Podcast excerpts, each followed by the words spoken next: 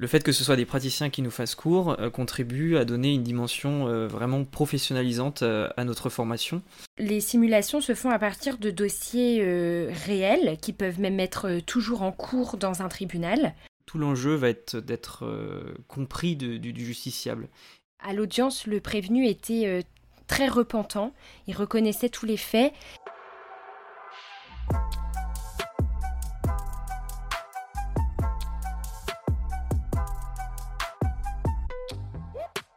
Bienvenue dans ma formation à l'ENM, un podcast qui vous ouvre les portes de l'École nationale de la magistrature pour suivre le cursus de 31 mois de deux élèves magistrats.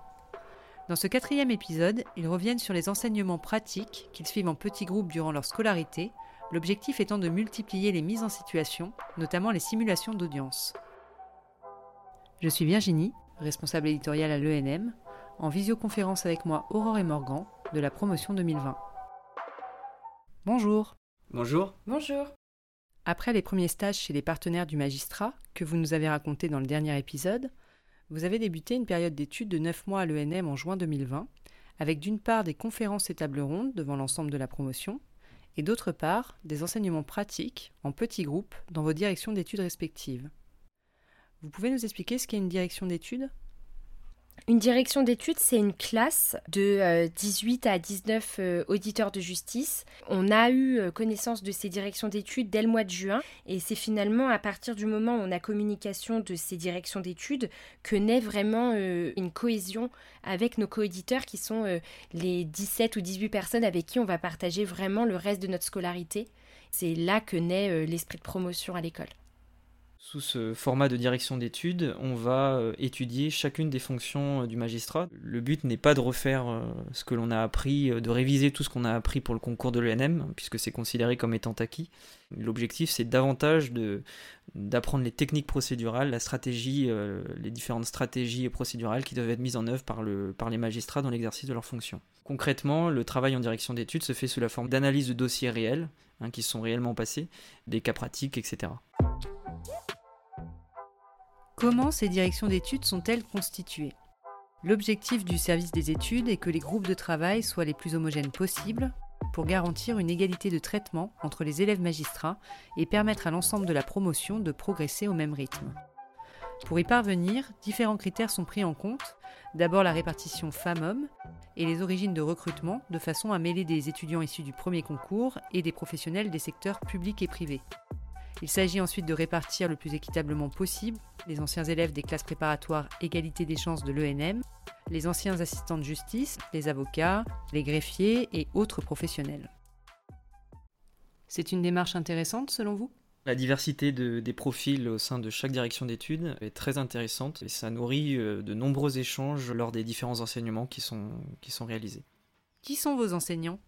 On a plusieurs catégories d'enseignants euh, à l'école. D'abord, il y a les coordonnateurs de formation, qui sont des magistrats détachés à l'école pour euh, trois ans et qui sont euh, spécialisés dans l'enseignement d'une fonction, par exemple siège pénal, application des peines, fonction civile, et euh, les magistrats enseignants associés, qui sont des magistrats qui euh, sont toujours en juridiction et qui viennent nous faire cours ponctuellement à l'école, également dans, des, dans les fonctions dans lesquelles ils sont spécialisés. On a également euh, des partenaires qui viennent nous faire cours aux côtés des magistrats ou seuls dans d'autres fonctions, comme par exemple des avocats, des journalistes, pour d'autres enseignements le fait que ce soit des praticiens qui nous fassent cours euh, contribue à donner une dimension euh, vraiment professionnalisante euh, à notre formation. On est vraiment formé par nos pairs en fait, comme en médecine avec l'interne qui est formé par les médecins. L'objectif de ces directions d'études, vous l'avez dit, c'est vraiment de permettre une mise en application pratique du droit. Et parmi les exercices qui symbolisent le mieux cette volonté, je pense forcément aux simulations d'audience qui vous permettent de vous exercer à différentes fonctions de magistrat. Vous pouvez nous rappeler lesquelles?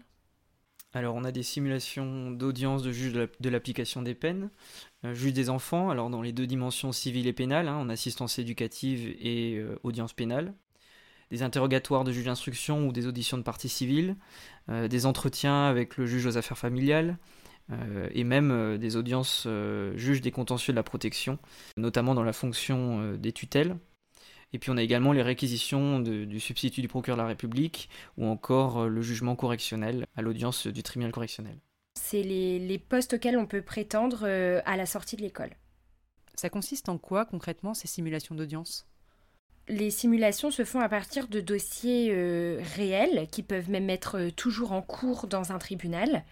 Et on reçoit ces dossiers en amont des simulations, on les prépare, ensuite on se répartit les rôles, aussi bien le rôle du magistrat que le rôle des avocats, que le rôle des parties.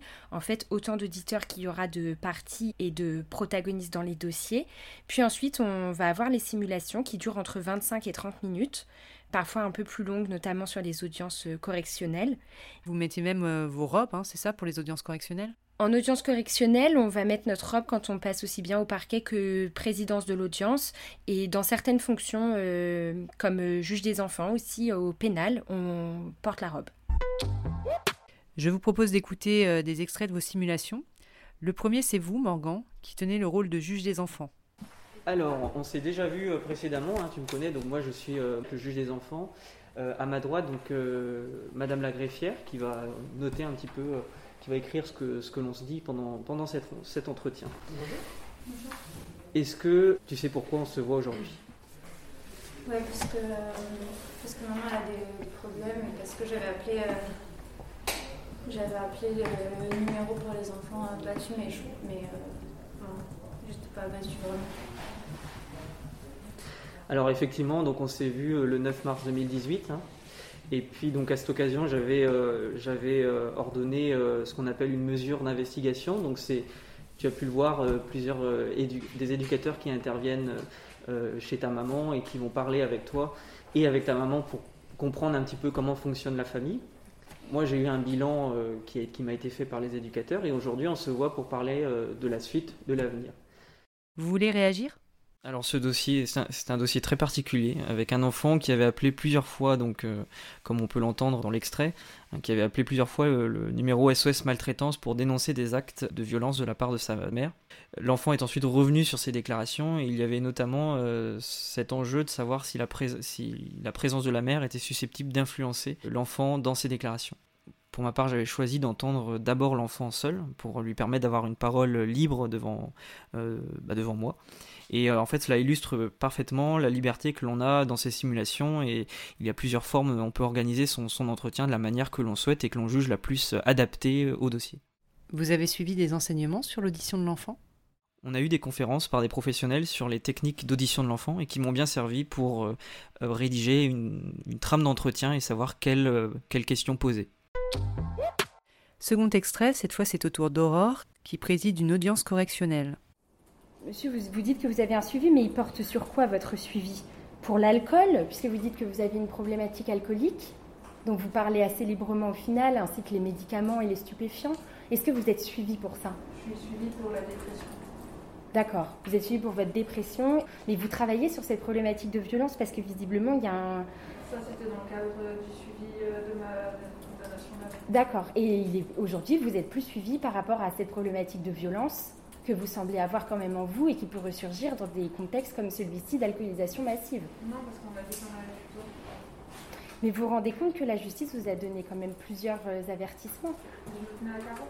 Oui, vous êtes tenu à carreau pendant environ euh, trois ans, après la fin du suivi en tout cas. Et c'est une bonne chose, mais qu'est-ce qui explique ce repassage à l'acte? Vous pouvez nous expliquer de quel type de dossier il s'agissait? Alors, il s'agissait d'une audience correctionnelle à juge unique et c'était un dossier d'outrage et de violence sur personne dépositaire de l'autorité publique, en l'occurrence des gendarmes. Je me rappelle que cette simulation, euh, sur le fond, le dossier n'était pas le plus compliqué. Néanmoins, il a fallu euh, s'adapter puisque à l'audience, le prévenu était très repentant. Il reconnaissait tous les faits et en plus, il présentait une très grosse problématique dépressive, un profil psychiatrique particulier, des problèmes de dépendance alcoolique. Et en fait, il faut prendre en compte tous ces éléments qu'on a à l'audience pour notamment adapter la peine au regard euh, des faits qui ont été commis, d'où les questions que je posais à ce moment-là euh, durant l'interrogatoire de personnalité. Quels autres dossiers avez-vous été amené à traiter au cours de ces mises en situation? On a une grande variété de dossiers, hein. je pense notamment à des violences intrafamiliales, des faits d'exhibition sexuelle, des faits de vol, délaissement de personnes vulnérables, ou encore des, des, infractions plus récurrentes comme les conduites sous l'empire d'un état alcoolique. On va aussi avoir des dossiers de demande d'ouverture de tutelle, de prolongation d'une mesure de protection, de retrait euh, d'autorité parentale, des affaires de divorce. C'est extrêmement varié. Ceux qui vont jouer les rôles des justiciables et des avocats vont par ailleurs recevoir des consignes pour introduire au cours de l'audience des éléments que le magistrat ne peut pas prévoir, non pas pour vous mettre en difficulté évidemment, mais euh, pour rendre l'exercice plus réaliste. Vous pouvez nous donner des exemples? Les scénarios vont varier aussi bien sur le fond que sur euh, l'attitude en fait. Sur le fond par exemple, on va avoir des éléments nouveaux apportés par la partie qu'on n'avait pas dans le dossier. On peut avoir aussi une personne qui reconnaissait des faits durant euh, une garde à vue, puis elle arrive à l'audience, elle reconnaît plus rien et elle nie tout on va aussi avoir des attitudes euh, du justiciable ou des avocats qui vont être euh, déstabilisantes. Quelqu'un qui s'énerve, quelqu'un qui euh, ne regarde pas dans les yeux, quelqu'un qui n'écoute pas ce qu'on lui raconte. On peut aussi avoir une personne qui ne comprend pas ce qu'on lui dit parce qu'elle n'est pas en capacité de comprendre. Donc tout ça doit amener de notre part une adaptation et souvent un peu un un revirement de ce qu'on pensait faire et, euh, qu'on ne peut plus faire euh, devant le, fait accompli. Qui encadre ces exercices et pourquoi? Alors il y a toujours des magistrats pour euh, vérifier notre acquisition des techniques procédurales, pour analyser notre positionnement en tant que magistrat, donc juge ou parquetier. Et puis ensuite, au-delà de la présence du magistrat, on va avoir d'autres professionnels. Euh, je pense notamment au psychologue pour les simulations de cabinet, qui va donc vérifier la qualité de notre communication avec euh, le justiciable, notre positionnement. Il va vérifier les questions que l'on pose, questions ouvertes ou fermées, etc. Donc euh, on a pu avoir des dialogues très riches avec certains psychologues qui nous ont analysés lors de ces simulations. On a aussi, durant la simulation présidence de l'audience correctionnelle, aux côtés du magistrat euh, du siège et euh, du parquet, l'avocat. Et l'avocat va nous donner vraiment euh, la dimension euh, en fait de l'autre côté de la barre, euh, puisque lui il est aux côtés du prévenu ou bien de la partie civile, et donc il va nous faire beaucoup de remarques sur l'importance de certains des mots qu'on emploie, des attitudes, au regard par exemple du stress que peut générer l'audience pour lui, pour son client, qu'il soit victime ou qu'il soit prévenu. En effet, les simulations d'audience sont suivies d'un débriefing avec ces professionnels. Tous les auditeurs de la direction d'études y assistent on est par demi-groupe en fait, donc on est en groupe euh, restreint pour les simulations, ce qui est plutôt propice aux échanges. Tous les auditeurs assistent à la simulation et au débriefing. Tous les conseils donnés en fait nous, nous apprennent énormément. Est-ce qu'il y a un commentaire, un conseil qu'on a pu vous faire que vous gardez en tête pour votre stage en juridiction? D'abord, l'exploitation des silences. Lors des premières simulations, on a tendance à vouloir combler les vides en parlant et on peut très vite accaparer la, parole lors de l'entretien euh, judiciaire ou lors de l'audience et donc ne pas laisser la personne parler. Euh, or, c'est peut-être ce qui est primordial finalement. Donc, euh, exploiter les silences. Deuxième chose, avoir un langage simple et, pas technique. Tout l'enjeu va être d'être euh, compris du, justiciable. Et je pense notamment très concrètement aux, simulations d'interrogatoire du juge d'instruction, où le cadre est très formel, puisqu'il faut notifier à la personne que l'on a en face de soi tous ses droits, en fait, hein, le droit au silence, droit à l'avocat, droit de, de demander tout acte de procédure. Et euh, donc il faut rester très simple dans la façon de notifier ses droits, puisque euh, l'objectif c'est que la personne qui est en face les comprenne c'est de faire attention aux questions qu'on peut poser qui peuvent induire les réponses et donc de faire attention à poser des questions suffisamment ouvertes pour ne pas euh, influencer notre interlocuteur dans la réponse qu'il va nous donner et donc d'avoir une réponse qui soit sincère et non pas la réponse qui fasse plaisir au magistrat. Les simulations sont par ailleurs filmées est-ce que vous avez regardé vos prestations après coup? De mon côté, j'ai pris euh, plus des notes pendant les débriefings, donc j'ai pas encore regardé mes, mes simulations d'audience, mais je sais que je le ferai euh, notamment euh, pendant mon stage juridictionnel. Je les ai regardés donc quelques semaines après la, simulation et c'est intéressant parce que ça permet de s'observer avec un regard extérieur et donc de corriger éventuellement ses, tics de langage, son, positionnement, euh, etc. Ça permet aussi de se rassurer puisque finalement il y a des temps dans la simulation où on peut se sentir pas forcément à l'aise, on peut se poser plein de questions par rapport à ce qui, va, ce qui vient d'être dit par la personne qu'on a en face. Et en fait quand on regarde la vidéo on peut se rendre compte que ce n'est pas si perceptible que cela. Ça permet de se rassurer sur, sur ce point-là en tout cas. Vous partagez avec nous euh, un souvenir de vos simulations d'audience? Alors en tant que juge des enfants, dans la continuité de l'extrait que, l'on a entendu tout à l'heure, euh, je garde en mémoire le, le, dialogue d'une dizaine de minutes que j'avais eu avec, le, avec l'enfant, donc qui était joué par une, une collègue qui jouait d'ailleurs très bien. Et c'était tellement prenant que je me suis vraiment euh, senti dépasser euh, presque peut-être le cadre de la simulation pour me concentrer en plein dans le dossier. Et il y avait une sorte d'émotion qui, qui s'installait entre, durant tout ce dialogue. C'est peut-être le, moment que je garde en souvenir de toutes ces simulations. Le temps fort que je retiens de, des simulations, c'était mon dossier euh, juge aux affaires familiales, qui était un dossier euh, euh, très délicat de, d'une demande de, de, la mère de retrait d'autorité parentale au père qu'elle accusait en fait de, d'être dans une mouvance euh, sectaire et de pratiquer la, religion de façon extrême. Donc c'était un dossier sur le fond qui était euh, hautement inflammable et en fait l'audience s'est plutôt bien déroulée. Il fallait tout de suite apaiser les parties et je me suis sentie à l'aise dans cet exercice et ce qui pouvait s'avérer très compliqué est devenu en fait assez fluide. Donc c'était un moment qui était euh, euh, très stimulant parce que très intéressant sur le fond et en même temps euh, il fallait c'était un vrai exercice d'apaisement et j'en retiens quelque chose de très formateur. Justement, avec le recul, et maintenant que vous avez pu bénéficier de cet exercice pour toutes les fonctions, que vous a-t-il apporté au regard de vos futures pratiques professionnelles?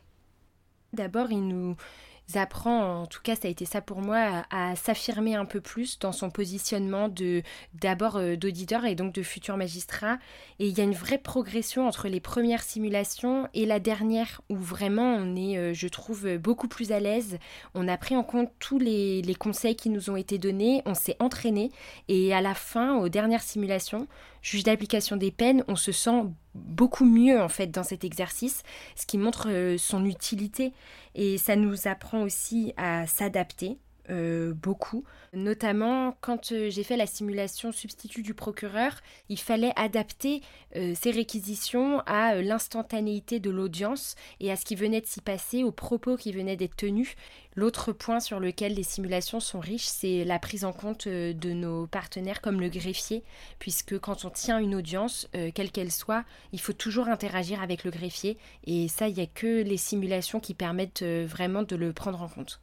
Et par ailleurs, euh, ces simulations nous permettent vraiment de se construire euh, une identité professionnelle. C'est vrai qu'au début, lors des premières simulations juge d'instruction par exemple, on a un petit peu euh, peut-être des difficultés à s'incarner vraiment en tant que juge et à se présenter comme tel au justiciable. Et finalement, comme le disait Aurore sur les, dernières simulations, juge de l'application des peines, on se sent davantage dans nos fonctions. Et tout cela, en fait, c'est permis vraiment grâce aux trames d'entretien que l'on met en œuvre finalement cours de chacune de ces simulations, on acquiert des automatismes et donc on prend davantage d'assurance et, on s'affirme vraiment dans nos fonctions.